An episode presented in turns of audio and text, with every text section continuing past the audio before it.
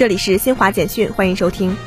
来自中国国家铁路集团有限公司的数据显示，九月十号，全国铁路共发送旅客五百五十八点一万人次，开行旅客列车七千零五十五列。九月十一号，全国铁路预计发送旅客三百九十万人次，计划加开旅客列车二百四十三列。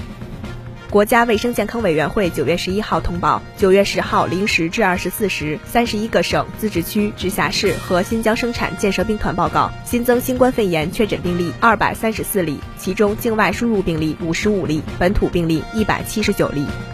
坦桑尼亚桑吉巴尔总统姆维尼十号在桑吉巴尔总统府接见第三十一期中国援桑吉巴尔医疗队，并向全体队员颁发奖章及纪念证书，表彰他们做出的杰出贡献。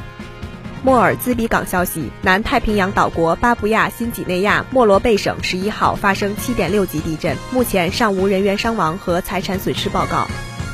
以上由新华社记者为您报道。